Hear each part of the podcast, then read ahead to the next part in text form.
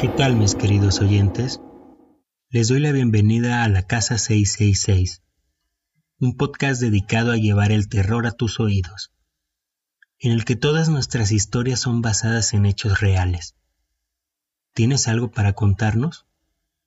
Envíanos tu relato al correo historias arroba la casa 666.com, mismo que dejaré en la descripción, o también puedes hacerlo a través de nuestras redes sociales.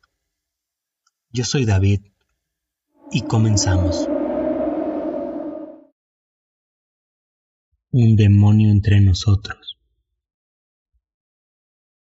Germán salió del trabajo aproximadamente a las 3 de la tarde. Con su círculo de amigos, acordaron tomar unas cervezas. Así que habían estado tomando ya en compañía de, en aquel entonces, su esposa Mayra, otro matrimonio conformado por Raúl y Andrea y una amiga más llamada Lorena. Tenían todos la tarde libre. Cerveza tras cerveza comenzaron a terminarse. Así que Lorena los invitó a su casa. Aseguraba que allá invitaría una de sus botellas de tequila, por lo que subieron a la Caribe color blanca de Germán. Al estar en una ciudad pequeña, llegaron en menos de diez minutos a casa de Lorena. Estacionaron el auto e ingresaron. Tan solo caminar unos pasos, Germán se percató del altar que tenía.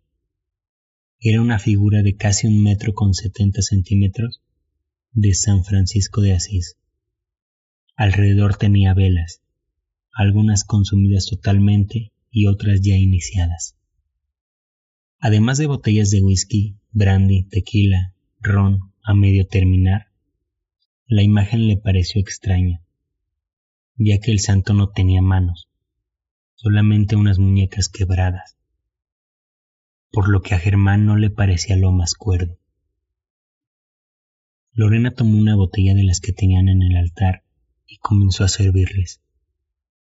El tequila no tenía un sabor extraño, pero los simbolismos que había notado sobresaltaban los sentidos de Germán. Él le preguntó a Lorena, Tú no quieres que la ciudad progrese, ¿verdad? ¿Cómo? ¿A qué te refieres? respondió Lorena un tanto incómoda. Sí, tú no quieres que la ciudad progrese porque le cortaste las manos a San Francisco de Asís. Y es así como lo tienes en el altar, dijo Germán con un tinte medio esotérico. Lorena se puso nerviosa y no respondió ninguna otra pregunta. Alguien ignoró los comentarios y la plática tuvo un sentido diferente. En cuanto se terminó la botella de tequila, alguien propuso continuar en otro lugar, por lo que aceptaron. Todos volvieron a subir a la Caribe, Germán como conductor, Mayra en el asiento del copiloto Lorena, Raúl y Andrea en los asientos traseros. Puso en marcha el auto y apenas habían avanzado un par de cuadras. Germán miró por el retrovisor. Lo que alcanzó a ver no era Lorena.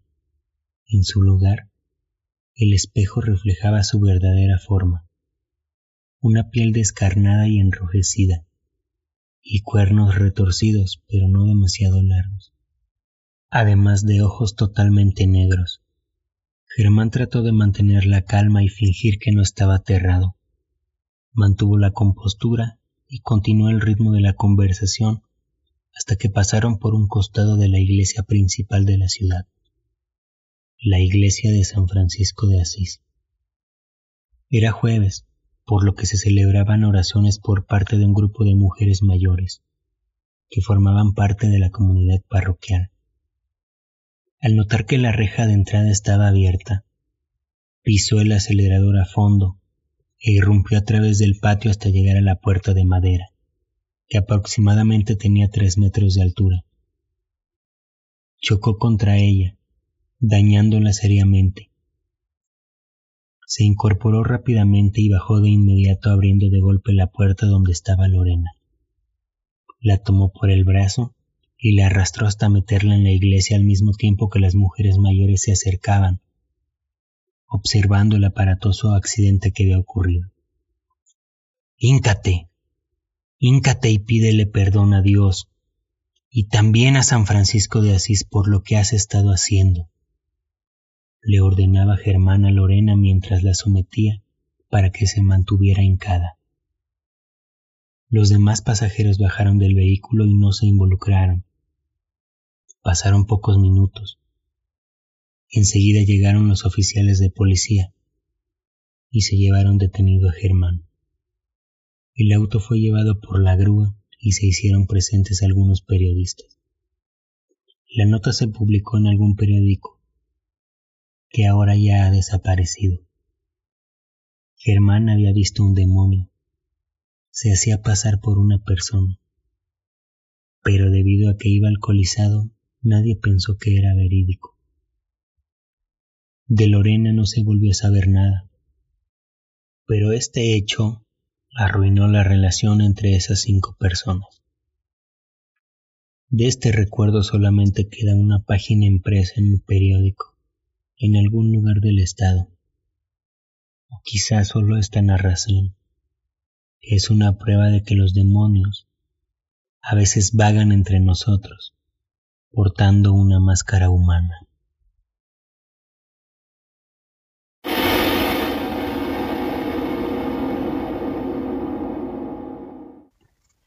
Y así termina una más de nuestras historias. Nos despedimos desde la casa 666 y esperamos que esta noche las pesadillas no te permitan dormir. Nos escuchamos en el siguiente episodio. Después de todo, es dulce oír la voz del diablo.